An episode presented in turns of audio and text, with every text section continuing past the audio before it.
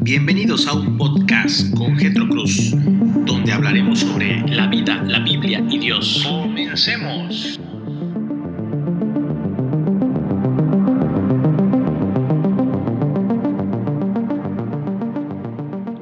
Muy buenos días, amados amigos y hermanos en Cristo. Les mando un fuerte abrazo y un gran saludo a la distancia desde la ciudad de Chetumal, la capital del estado de Quintana Roo día viernes 29 de mayo. El día de hoy continuamos con el último mensaje de la serie El matrimonio.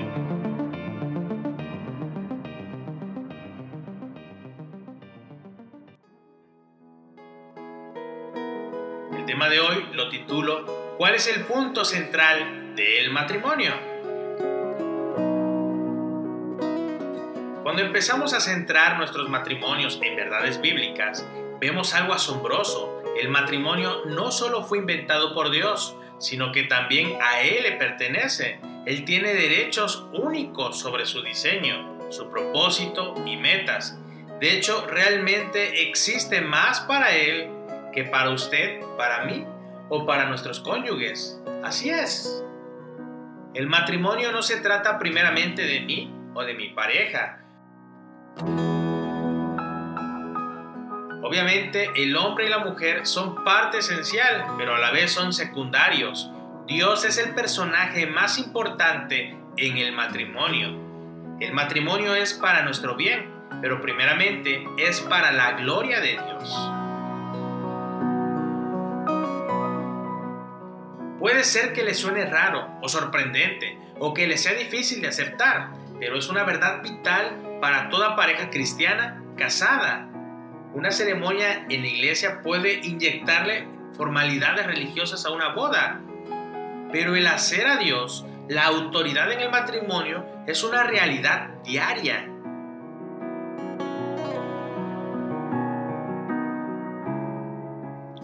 Parejas jóvenes que abrazaron precipitadamente el romance, menospreciando la sabiduría de la gente más cercana a ellos, tratando de usar el matrimonio para legitimar deseos descontrolados.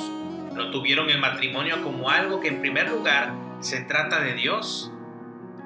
Parejas cristianas casadas que abandonaron sus papeles bíblicos y responsabilidades matrimoniales a favor de lo que funciona, aun si esto significa conformarse a tener mucho menos de lo que pudiera tener, no tuvieron el matrimonio como algo en primer lugar que se trata de Dios.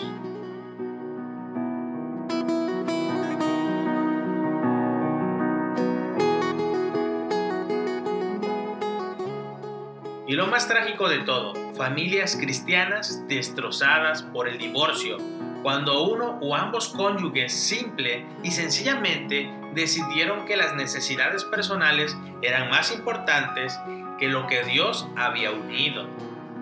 Ellos no vieron el matrimonio como algo que en primer lugar se trata de Dios. El apóstol Pablo pasa mucho tiempo en el quinto capítulo de Efesios hablándole a la gente casada, habiendo delineado en capítulos previos lo que Cristo había hecho por ellos individualmente. Ahora exhorta a maridos y a mujeres a que vivan de una manera digna de la vocación con la que han sido llamados. Esto lo podemos encontrar en Efesios capítulo 4, versículo 1.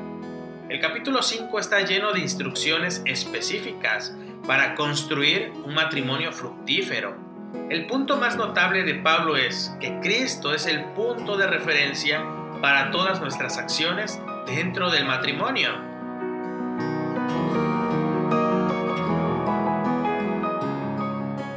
Las mujeres deben someterse a sus maridos como al Señor. Lo encontramos en el versículo 22. Los maridos deben amar a sus mujeres así como Cristo amó a la iglesia que se dio él mismo por ella. Esto lo encontramos en el versículo 25.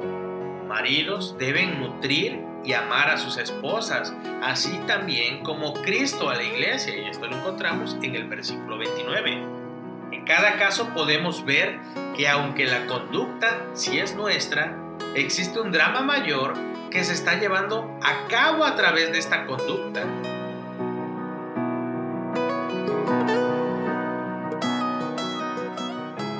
Veamos ese drama otra vez en el versículo 32. donde algo glorioso y desconcertante sucede. Grande es este misterio, pero hablo con referencia a Cristo y a la iglesia. El comentarista George King provee esta útil perspectiva. Sin haberlo sabido la gente en los tiempos de Moisés, era un misterio. El matrimonio fue diseñado por Dios desde un principio para formar una imagen o parábola de la relación entre Cristo y la iglesia. En aquel tiempo, cuando Dios estaba planeando cómo sería el matrimonio, lo planeó para que este gran propósito diera una imagen terrenal, hermosa, de la relación que algún día existiría entre Cristo y su iglesia. Por muchas generaciones, la humanidad no tuvo conocimiento de esto y es por esto que Pablo lo llama un misterio.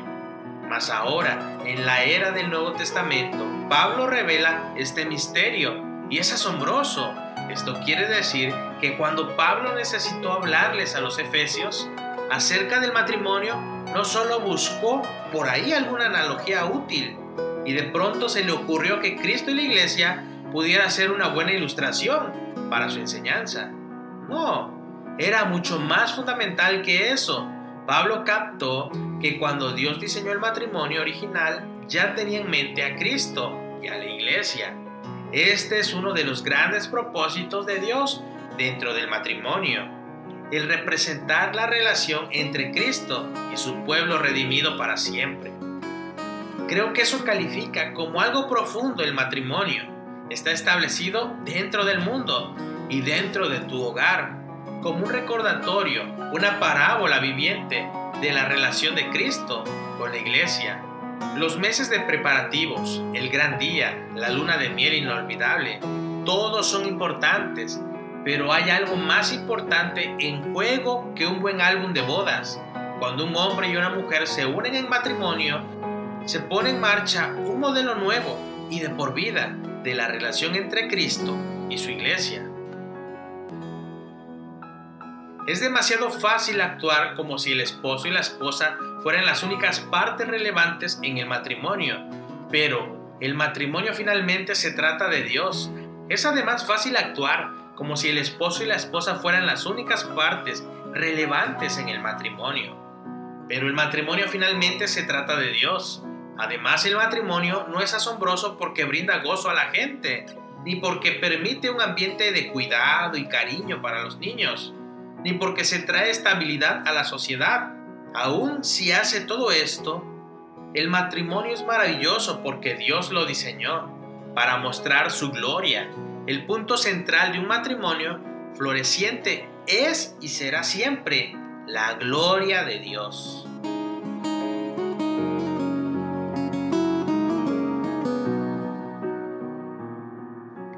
Espero que este día puedas reflexionar en este mensaje Dios siempre debe ser glorificado, Él es el centro de todo. Recordemos que Él es el diseñador del matrimonio. Y si Él lo diseñó, fue para su propia gloria.